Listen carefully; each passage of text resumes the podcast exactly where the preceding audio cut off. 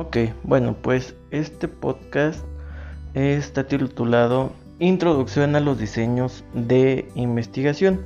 Nos vamos a estar enfocando en describir cuáles son los diseños de investigación y vamos a retomar algunos ejemplos de cómo estos pueden ser aplicados en las ciencias de la educación, como pedagogía, psicopedagogía y psicología. Entonces, bueno, pues para empezar, eh, tenemos que eh, definir qué es un diseño de investigación. Bueno, pues un diseño de investigación es un plan o una estrategia que nosotros vamos a utilizar para obtener la información que nos permita responder a nuestras preguntas de investigación hay, que recordar algo muy importante. Cuando nosotros hacemos o estamos escribiendo una tesis, cuando nosotros hacemos alguna investigación, necesariamente esta investigación surge de alguna pregunta que nosotros tenemos y que esperamos responder con este proyecto. Es decir, nosotros no podemos iniciar con lección de objetivos, la elección de nuestras hipótesis, de nuestro planteamiento del problema, incluso ni siquiera del título, cuando no existe una pregunta de investigación. ¿Qué es lo que quiero yo saber? ¿Sale? Eh, de este fenómeno que yo quiero estudiar, ¿qué, ¿qué exactamente es lo que quiero saber? Entonces, para iniciar, yo les voy a plantear dos preguntas que quiero que las tengan bien presentes a lo largo de, esta presentación o de este podcast y que vamos a tratar de ir vinculando con el contenido. Son dos ejemplos de preguntas de investigación. La primera dice así. Una intervención pedagógica específica tiene efectos sobre el rendimiento académico de estudiantes de secundaria de Otumba. Y la otra sería, ¿Existe relación entre la ansiedad y el estrés académico en estudiantes universitarios de UPEN Pirámide? Tengan en cuenta estas dos preguntas, ¿no? La primera es sobre los efectos de una intervención para el rendimiento académico en estudiantes de secundaria y la segunda si existe la relación entre dos variables en estudiantes de una universidad. Ahora, ténganlos en cuenta porque a lo largo del texto vamos, ustedes lo que tienen que hacer es tratar de identificar qué tipo de diseño del que estemos hablando va a corresponder con estas dos preguntas. ¿no? Hagamos ese ejercicio y de cualquier forma al final nosotros vamos a retomar estas dos preguntas y vamos a analizar con base en, los, en el contenido que estuvimos revisando a qué tipo de diseño pertenece. Entonces, enfocándonos en lo que tiene que ver con los diseños cuantitativos, que es este a lo que va a estar enfocado un poquito este podcast. Bueno, pues tenemos que hay dos divisiones básicas. Los diseños experimentales y los diseños no experimentales. De principio, esas son las divisiones básicas en las que nosotros eh, eh, podemos identificar un diseño. ¿Tu diseño cuál es? ¿Experimental o no experimental? Bueno, pues vamos a comenzar revisando cuáles son eh, las características de un diseño experimental. Bueno, la, característica más importante o la básica es que debemos tener una variable, por lo menos una variable independiente y una variable dependiente. En este sentido, en los diseños experimentales nosotros vamos a introducir una variable independiente para conocer el efecto que ésta tiene sobre la variable dependiente. Precisamente de ahí viene su nombre, porque la dependiente depende de la introducción de la independiente. Este es independiente. ¿Sale, vale? entonces, eh, en, en, los diseños experimentales nosotros, nosotros vamos a manipular de forma intencional la introducción de las variables independientes. También es necesario que nosotros midamos, no solamente nos medio imaginemos o supongamos el efecto que tuvo, por ejemplo, una intervención, que sería la variable independiente, sobre el nivel de depresión de una persona, que sería nuestra variable dependiente. No, hay que medir la variable dependiente.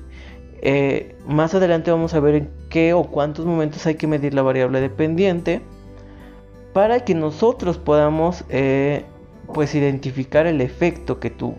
¿Sale?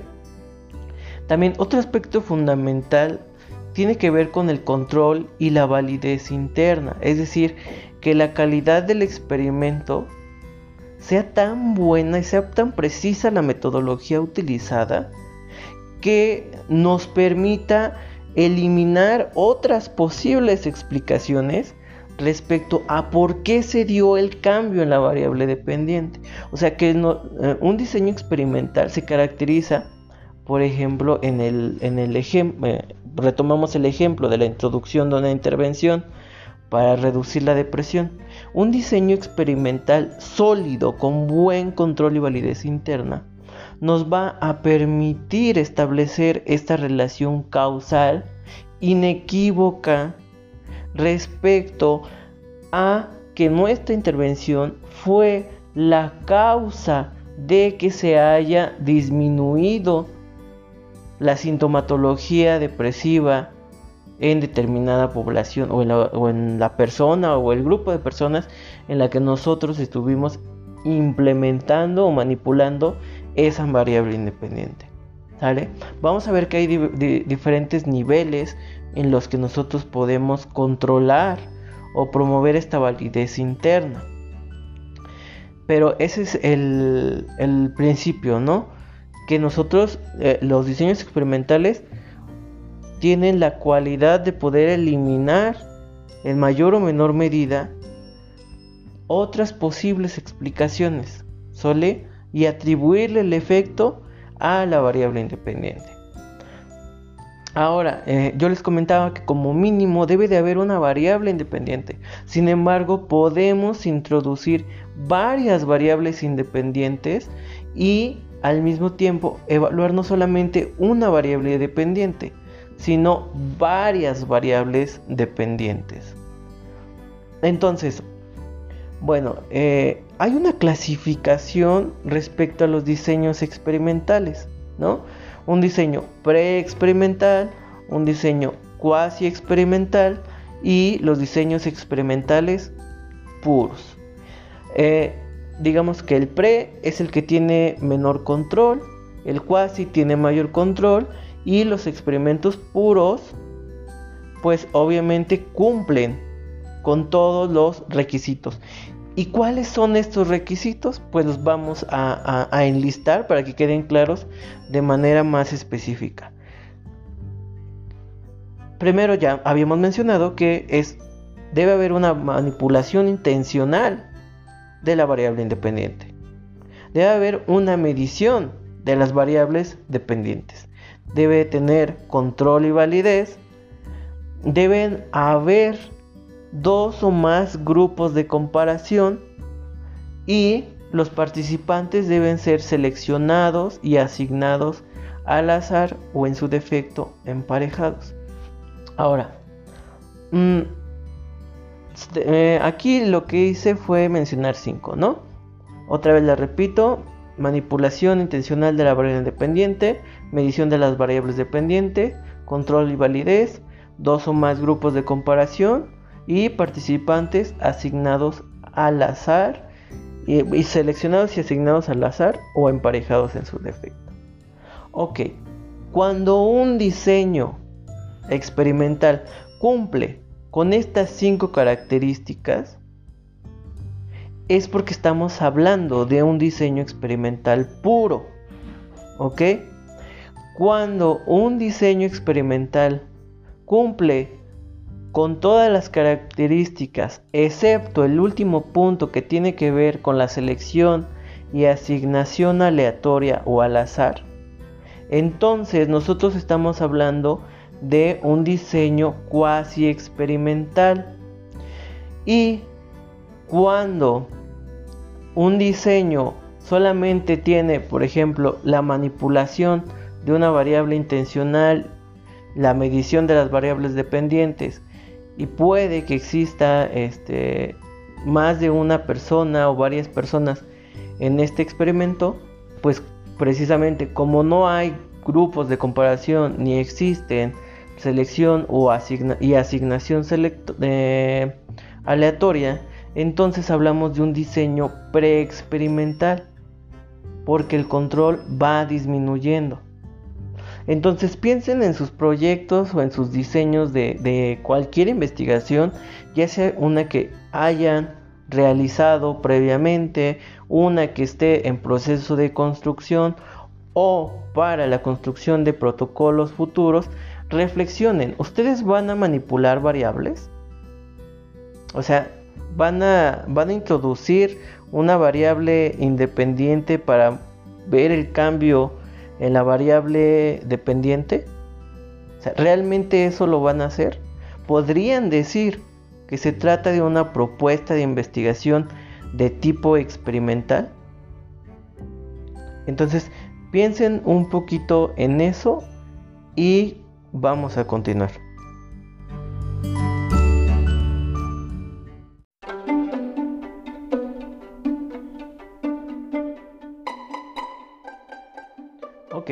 Ya que pensamos o, reflexionamos un poquito sobre eh, el ejercicio que, estábamos hablando en el anterior segmento, bueno, pues uno se, tal vez ustedes se pregunten, bueno, sí nos habló de, las características que existen el pre, el cuasi, los puros.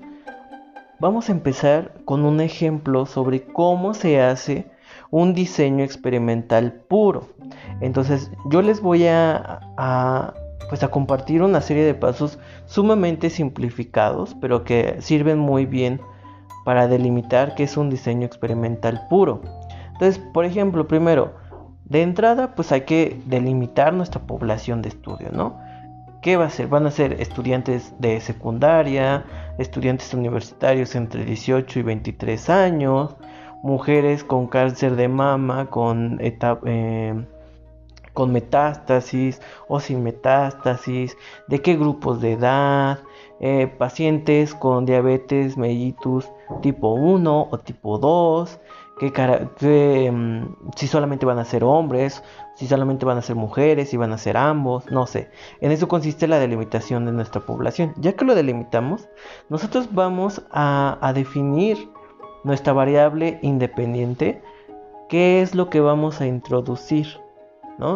En, las áreas, eh, en nuestras áreas de psicología, eh, ciencias de la educación, pedagogía, ciencias de la salud, psicopedagogía, generalmente se realizan intervenciones. Esa es nuestra variable independiente, una intervención. También hay, pero hay que definir de qué tipo, ¿no? Eh, en qué consiste, qué tipo de técnicas, cuántas sesiones, cuántas veces a la semana, eh, bajo qué condiciones. Hay que ser bien específicos para que pueda ser exactamente lo mismo en, en todos nuestros Mm, nuestros participantes. Ahora, también hay que delimitar nuestra variable independiente. ¿Qué buscamos modificar? Estrés, ansiedad, depresión, rendimiento académico, motivación al logro, actividad física. ¿Qué es lo que vamos a buscar modificar? ¿Cuál va a ser nuestra variable dependiente?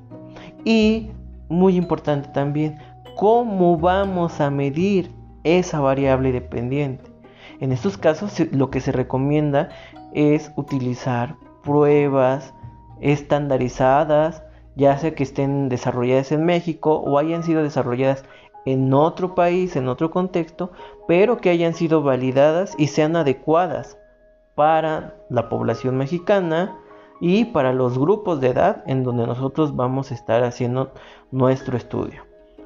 Bueno, ya que delimitamos nuestra población, delimitamos lo que tiene que ver con variable independiente, dependiente, ¿qué vamos a hacer? vamos a decir, bueno, ¿y quiénes van a participar?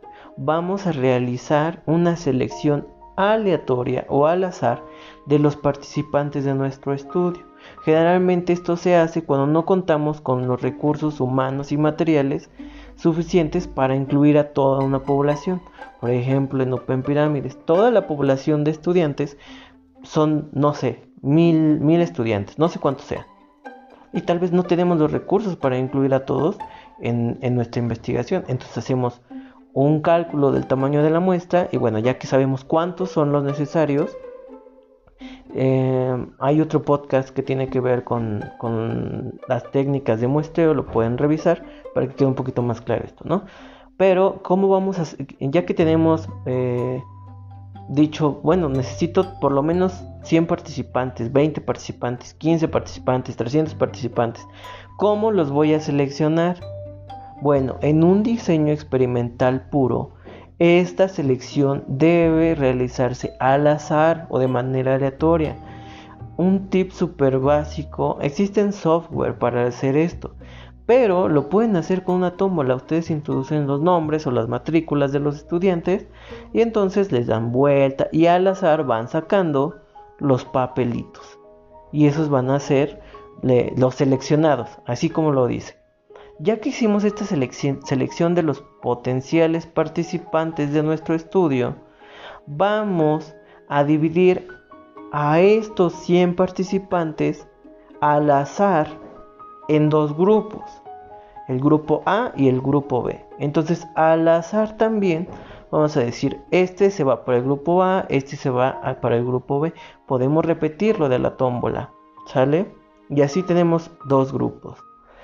Después, otra vez vamos a valernos del azar para seleccionar, para decidir a qué grupo se le va a aplicar la variable independiente, en este caso una intervención por ejemplo, y a qué grupo no se le va a aplicar la variable independiente. El primer grupo se va a llamar grupo experimental, el segundo grupo se va a llamar grupo control.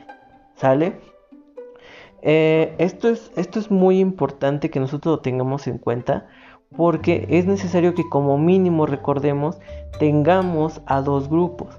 Un grupo al que sí se le administre la intervención y un grupo al que no se le administre la intervención para que nosotros identifiquemos o lo esperado sería que observemos cambios en el grupo eh, cambios respecto a la variable dependiente en el grupo en el que nosotros realizamos la manipulación de nuestra variable independiente, que es la intervención, y en el grupo control en donde no les aplicamos la intervención, pues que no haya cambios. Esa es la única forma, el comparar. Ah, bueno, a este sí, con este grupo sí hizo una intervención psicológica para modificar depresión y en este grupo no.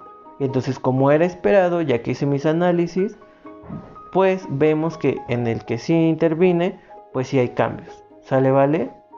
Entonces, mm, bueno, regresemos a que hacemos, decidimos de manera aleatoria a qué grupo sí se le va a aplicar la variable independiente y a qué grupo no se le va a aplicar la variable independiente. Ya que decidimos esto, antes de iniciar con la introducción de la variable independiente, vamos a medir la variable independiente en ambos grupos, lo que se llama mediciones basales o mediciones pre-intervención para saber cómo estaban antes. Y esto nos sirve de parámetro para saber cómo se van ambos grupos y encontrar las diferencias. Bueno, entonces medimos las variables las variables dependientes en una pre Luego introducimos la variable independiente que tiene una duración de tres semanas en el grupo experimental y luego pues en el, en el grupo control pues no introducimos nada.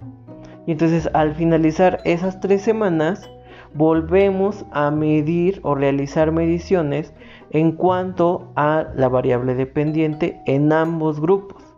Después ya que tenemos estos datos del pre y el post en ambos grupos, bueno, pues empiezan a, realizarse una serie de pruebas estadísticas para eh, evaluar los cambios generados en ambos grupos. Y entonces, si nosotros observamos cambios en el grupo experimental respecto a la variable dependiente, pero en el grupo control no, entonces ahora sí nosotros podemos decir o hacer em, aseveraciones de tipo causal, causa-efecto, que efectivamente nuestra introducción, que por ejemplo nuestra intervención educativa funcionó para modificar determinadas actitudes. Intervención educativa igual a variable independiente, actitudes variable dependiente. ¿Sale? Y es la única forma en la que nosotros podemos asegurar que ese tipo de intervención o que nuestras actividades realmente tienen el efecto que nosotros estamos diciendo. Entonces, algo muy, eh, algo aspecto clave. Eh, ahorita les estaba yo hablando del procedimiento de un diseño experimental puro. ¿Sale? Todos estos pasos que acabo de, listar tienen que ver con un diseño experimental puro, pero pues obviamente eh, es como lo más pro, ¿no? Eh, recordemos que también hay otros diseños que es el cuasi experimental y experimental para los cuales voy a dedicar otro podcast más este más específico. Pero en general hay un aspecto clave que nosotros debemos considerar. Todo diseño experimental sea pre cuasi puro o puro necesariamente implica análisis estadísticos para evaluar los cambios en la variable dependiente si estos análisis estadísticos no están considerados, no estuvieron o no estarán considerados en tu plan de investigación, entonces tú no puedes decir que tu investigación se trata de un diseño experimental. ¿Ok? Bueno,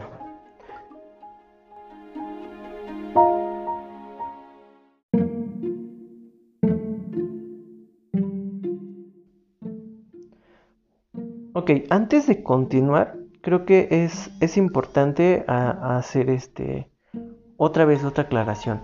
¿no? Para que no se nos vaya olvidando, hay que repetirlo constantemente.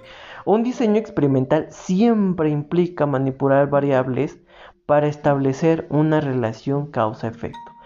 Esto que yo digo es la causa de esto. De otra forma, no podemos hacer una eh, o establecer o conocer una relación causa-efecto.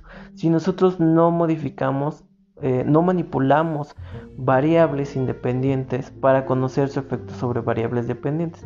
Esto es muy importante porque tal vez algunos de ustedes en algún proyecto pasado en el que están realizando ahorita o, o para prevenir eh, futuros proyectos, tal vez ustedes estén pensando en buscar explicar por qué, por ejemplo, una persona tiene depresión. Tal vez ustedes estén seguros que la causa de la deserción escolar y, de un bajo rendimiento académico, pues es la, mala relación que el alumnado tiene con sus familiares, ¿no? O porque vive violencia. Este tipo de, situaciones, eh, de investigaciones que, buscan así em, establecer una relación causal, son bien complicadas porque en realidad si ustedes no, hacen una manipulación de las variables, pues no van a, no van a tener manera de asegurar, como muchas veces buscamos, que una causa, que una cosa es la causa de otra cosa. Entonces, eh, a veces esto no es posible, obviamente, eh, y sobre todo por cuestiones éticas. Se utilizaba en algunos estudios hace muchísimos años, ¿no? Por ejemplo, introducir estímulos aversivos para ver si esto producía un efecto negativo en el bienestar de las personas. Esto sí se hacía muchísimos años, pero son cuestiones que no tienen una validez, ningún sustento ético. ¿Sale, vale? Sí se hacían, pero no implica que nosotros tengamos que cometer los mismos errores e incluso se podrían llamar como aberraciones al eh, pues sí, someter a, situaciones que de, entrada nosotros tenemos la teoría que le va a generar un impacto negativo. Entonces, por ejemplo, si ustedes consideran, son, es una situación, es un ejemplo muy, este, muy extremo, pero este, muy importante, ¿no? Para ilustrar por qué no podemos establecer tan fácilmente una relación causa-efecto. Por ejemplo, si usted, si, si Chuchita considera que el abuso sexual es causa de la depresión. Nosotros sabemos actualmente que sí es un factor de riesgo de el abuso sexual para el desarrollo de la depresión. Ojo, es un factor de riesgo. ¿Sale? Es una variable que estaría eh, pues promoviendo la aparición, la aparición de sintomatología depresiva. Es un factor de riesgo. ¿Sale? Pero Chuchita dice, no, yo estoy segura que el abuso sexual siempre y solo el abuso sexual causa la depresión. ¿Sale? Entonces, ¿ustedes qué tendrían que hacer?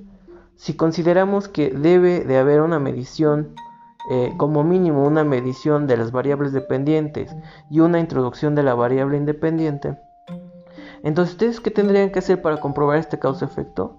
Bueno, pues someter a una persona o a un grupo de personas al abuso sexual, porque la manipulación de esta variable tiene que ser de manera independiente. Si no, si no se hace esto, deja de ser un diseño experimental, que no estoy diciendo que lo hagan, sino estamos poniendo el ejemplo como para que ustedes vean que no es posible. ¿Sale? Entonces ustedes tendrían que, introducir un abuso sexual en un grupo o en unas personas y, también evaluar su depresión antes del abuso sexual y después evaluar su abuso sexual después de la, de la violación. Entre otros aspectos metodológicos, ¿no? Pero entonces, ¿esto sería ético? ¿No? O sea, no, ni es posible, ni es ético, ni nada. Y son, acuérdense, la única forma de establecer relaciones causales es así, con un diseño experimental en donde nosotros manipulemos la variable independiente y veamos qué es lo que sucede. ¿Sale? Entonces, si ustedes están pensando en establecer relaciones causales, así de esto es lo que provoca esto, entonces hay que tener muchísimo cuidado. Podemos establecer relaciones, ¿sale? Podemos establecer algunas tendencias, podemos eh, identificar algunos factores de riesgo, pero no podemos hacer Em, pero difícilmente se pueden establecer relaciones. Esto produce esto de causa-efecto porque es imposible. Eh, bueno, no, no es imposible, pero es muy, muy complicado. Eh, eh, sí, les, decía que es difícil implementar este tipo de estudios en las ciencias sociales pero en cambio, este tipo de estudios para establecer causa-efecto o diseños experimentales es muy utilizado en las ciencias médicas. Por ejemplo, en el desarrollo de una vacuna. Ustedes recuerden, pues obviamente, ¿cuál sería nuestra variable independiente? Pues tal cual, la vacuna o el agente, sí, la, vacuna, ¿sale? ¿Y cuál sería nuestra variable dependiente? Pues la presencia, eliminación o mitigación de nuestro agente causal de la enfermedad o, del virus. ¿Sale? Entonces ahí sí podemos decir, la introducción de esta vacuna es la causa de que nuestra, el virus desaparezca o que nos más bien que, que prevengamos la, el desarrollo de la aparición de una enfermedad como, mm, ahora que, que, están desarrollando el coronavirus, es lo que se hace. Están evaluando con, con este tipo de diseños experimentales si determinado medicamento sirve como vacuna para prevenir la aparición o el desarrollo de COVID-19. Y entonces por eso se utilizan estos diseños experimentales para asegurar la causa-efecto y así no haya fallas.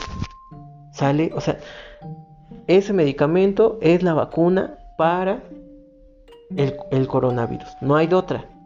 ¿Sale? ¿Vale? Lo mismo eh, es con las ciencias sociales, pero es más complicado. Entonces, ¿existen más opciones?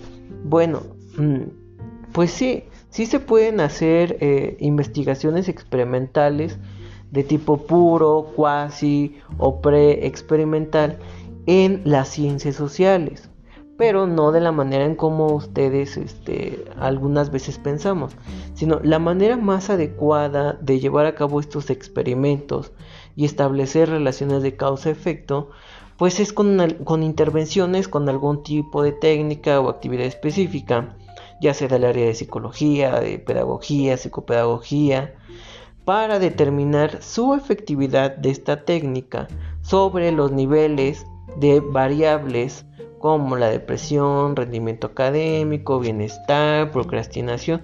Hay un sinfín de variables que nosotros podemos buscar, modificar, un sinfín de variables dependientes, es decir, entonces, eh, Recuérdenlo, si en sus proyectos de investigación ustedes no cumplen con el mínimo requisito de manipular una variable independiente para modificar a una variable dependiente, entonces no es un diseño experimental. Y si no es un diseño experimental, no pueden establecer relaciones de causa-efecto sobre esto produce esto.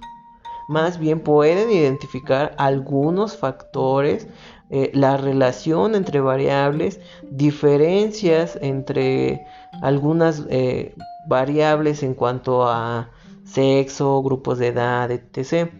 Que es precisamente lo que vamos a ver eh, en los diseños experimentales. Entonces, si su proyecto de investigación no cumple con estos requisitos que acabamos de revisar, entonces lo más seguro es que su diseño sea un diseño no experimental.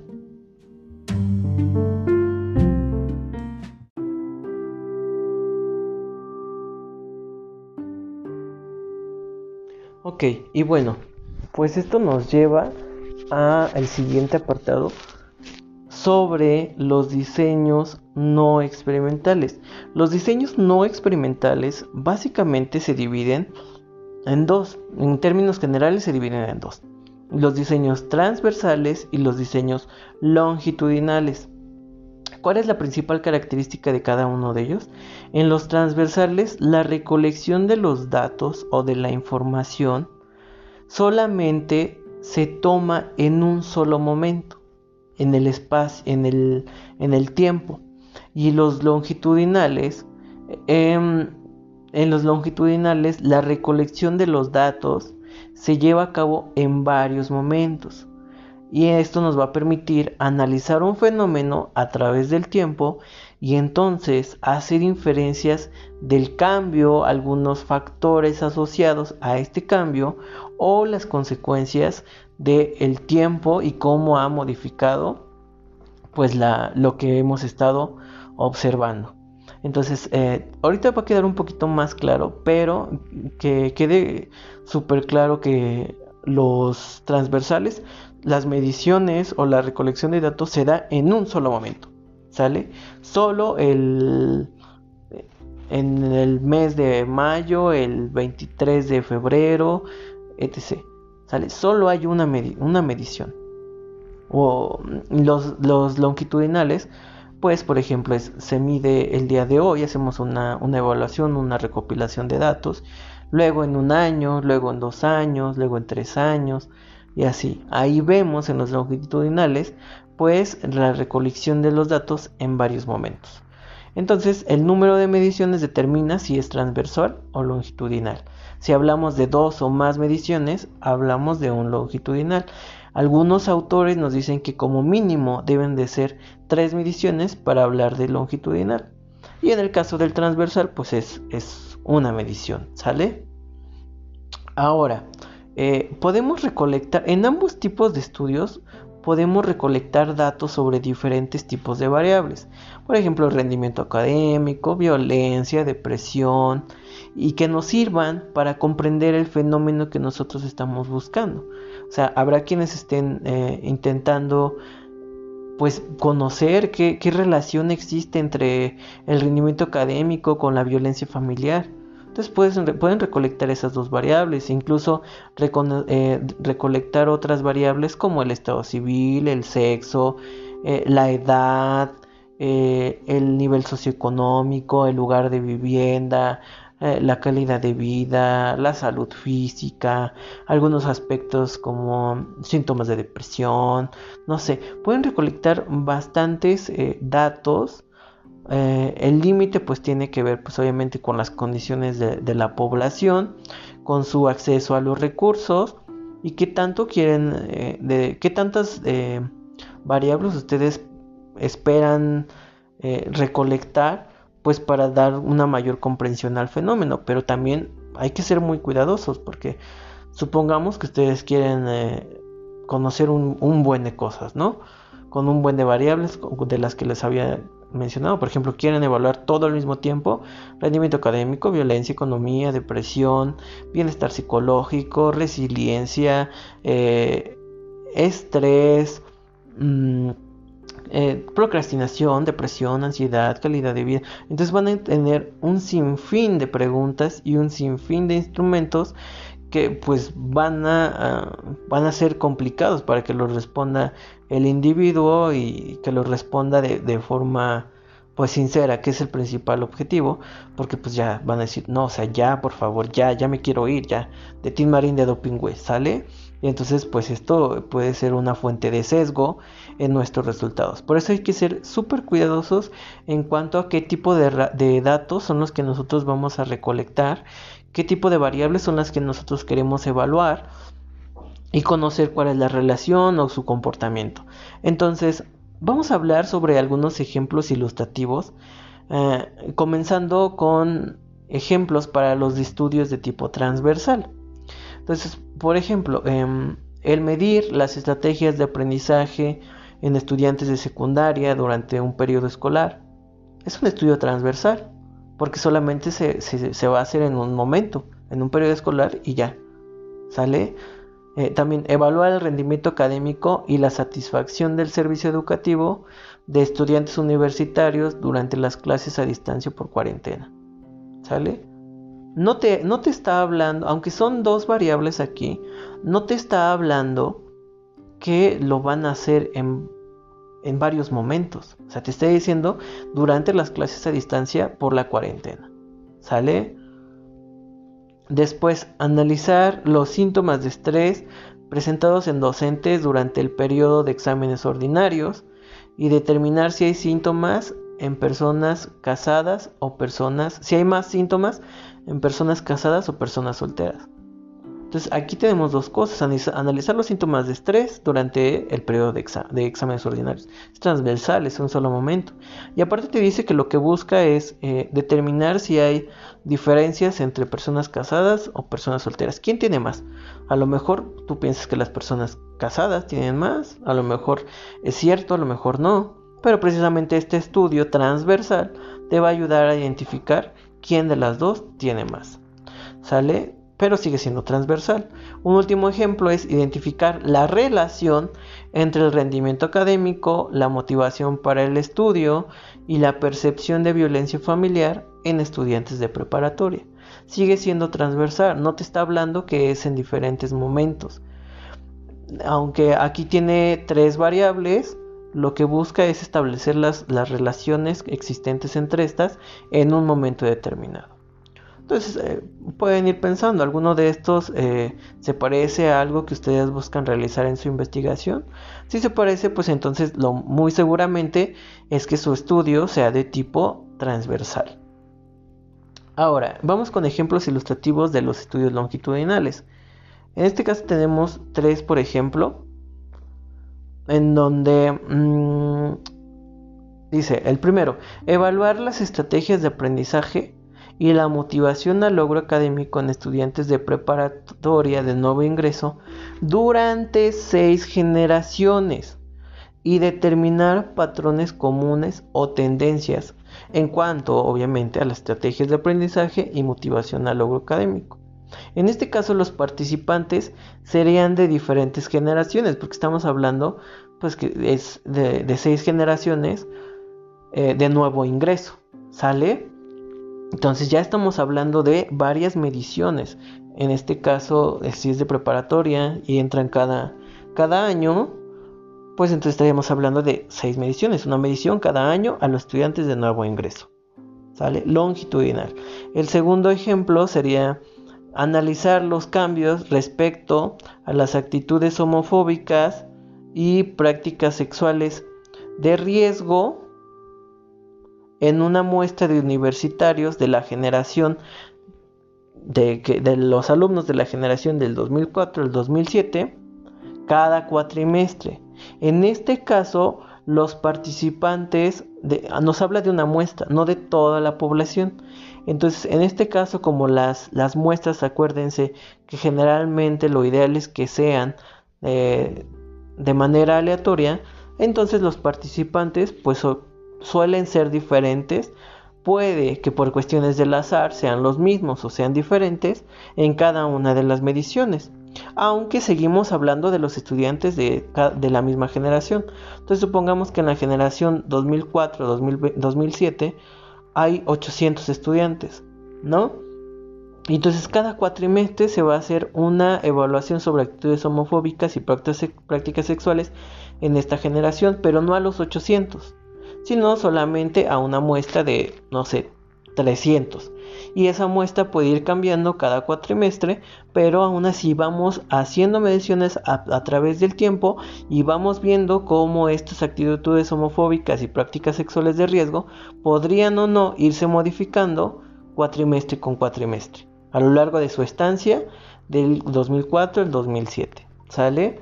Y por un último ejemplo que dice describir los cambios respecto a la percepción de calidad del servicio educativo institucional, rendimiento académico y prácticas sexuales de riesgo en los estudiantes universitarios de psicología de UPEM Pirámides. En este caso, estamos hablando de exactamente los mismos participantes. Ya estaremos hablando de, los nombres en específico de estos tres tipos de estudios en otro podcast, pero recordemos que estamos hablando de ejemplos ilustrativos para identificar los estudios longitudinales. Entonces aquí estamos hablando de, describir los cambios a través del tiempo otra vez. Entonces, pues van a ser, en este, en este último ejemplo, pues tienen que ser los mismos participantes del estudio cada cuatrimestre. Si en el primer cuatrimestre evaluamos percepción de la calidad del servicio educativo y rendimiento académico y prácticas sexuales de riesgo, a Chuchita, Pedrito, Marianita, Pepito y Juanita, cada cuatrimestre tienen que ser exactamente las mismas personas, Chuchita, Pedrito, Marianita, Pepito, Juanita, a las que nosotros estemos evaluando. ¿Sale, vale? Entonces tal vez alguno de estos les, pareció interesante. Eh, me, toca mucho que les parece bastante interesante el tipo de estudios longitudinales, pero pues obviamente hay que hacer una planeación con bastante tiempo de anticipación. Entonces tal vez alguno se parezca a lo que ustedes buscan realizar, tal vez no, o tal vez alguno de estos les llame la atención. Eh, entonces estamos hablando que su estudio o su protocolo sería de un tipo no experimental longitudinal. ¿Sale? Entonces, para finalizar, regresemos a, la pregunta, eh, a las preguntas iniciales. ¿Qué eh, estamos hablando o planteé dos preguntas de, investigación y ustedes tenían que ir pensando a lo largo de este podcast qué diseño utilizarían para responder dichas preguntas de investigación. La primera es una intervención pedagógica específica con alguna técnica específica. ¿Tiene efectos sobre el rendimiento académico de estudiantes de secundaria de Otumba? Esta pregunta de investigación, para responder la pregunta de esta investigación, ¿qué utilizaríamos? ¿Un diseño experimental o un diseño no experimental? Y la otra pregunta, ¿Existe, ¿Existe relación entre la ansiedad y el estrés académico en estudiantes universitarios de UPEN Pirámides? ¿Qué tipo de diseño utilizarían? ¿Experimental o no experimental? Y si es no experimental, ¿qué tipo? ¿Transversal o longitudinal? ¿Sale? Entonces piénsenlo y regresamos para el último apartado.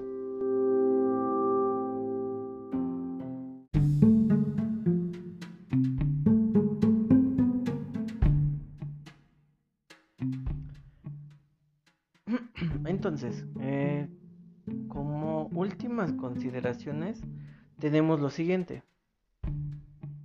A lo largo de este podcast o de esta presentación, eh, lo que estuvimos eh, presentando pues fueron algunos aspectos que nosotros debemos de tener en cuenta al momento de delimitar el tipo de diseño de estudio que nosotros planteamos en, investigaciones previas, em, identificar si fue bien esa, esa delimitación, si fue incorrecta, si la tendríamos que haber cambiado, si ahora estamos eh, realizando un protocolo, pues identificar cuál es el más adecuado cuál es el que tiene que ver precisamente con nuestros objetivos de investigación y con nuestra metodología o en un futuro que esto les sirva para cuando inicien a formular sus, sus, tipos, sus diseños de investigación, bueno, pues saber cuál es el más adecuado a, lo que buscan conocer o, a lo que buscan encontrar o al tipo de, recolección de datos que piensan hacer y los momentos.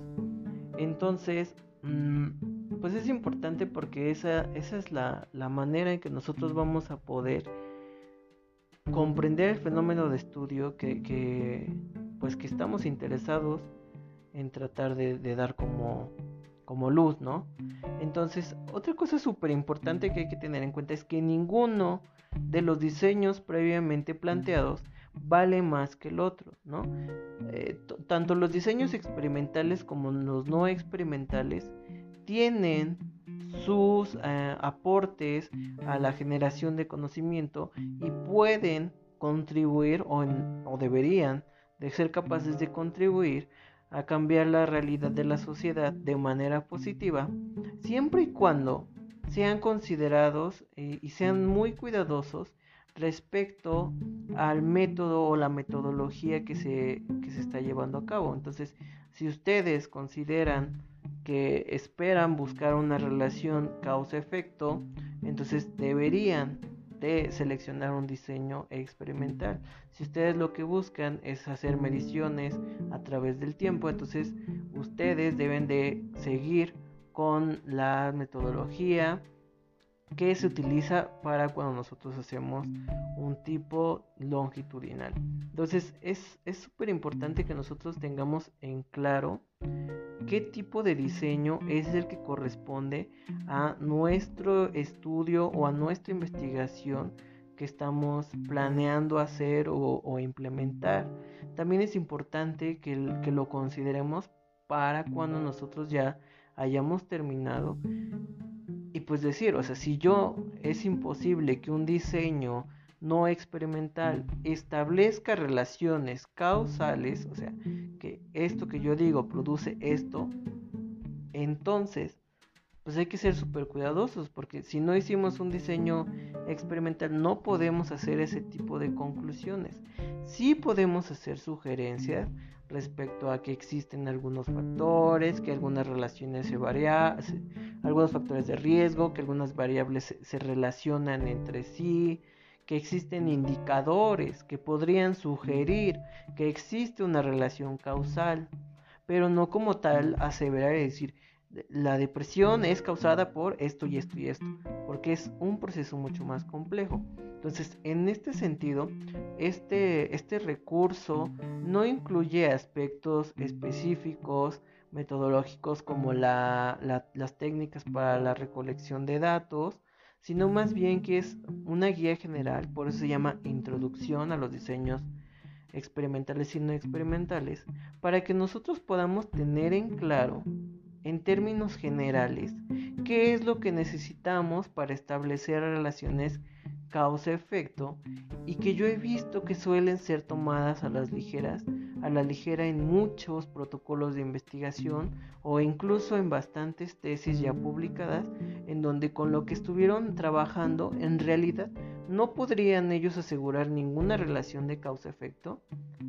Sí contribuye a la información presentada ahí a comprender eh, cómo se está comportando el fenómeno, pero no a hacer aseveraciones de, de, pues sí, de este tipo causal, porque pues la metodología utilizada no corresponde con un diseño experimental. Entonces por eso es mucho, eh, hay que ser súper cuidadosos cuando nosotros hagamos o planeemos hacer este tipo de aclaraciones, porque como ya vimos, se trata de procesos uh, bastante estructurados eh, en los diseños experimentales, en donde pues hay una serie de supuestos que nosotros debemos de cumplir y que si no cumplimos no sucede nada, pero sí hay que tener en cuenta que pues entonces nuestra investigación no da para dar, eh, no, no da para nosotros hacer aseveraciones de, eh, de causa-efecto, sino más bien de relaciones, de diferencias entre grupos,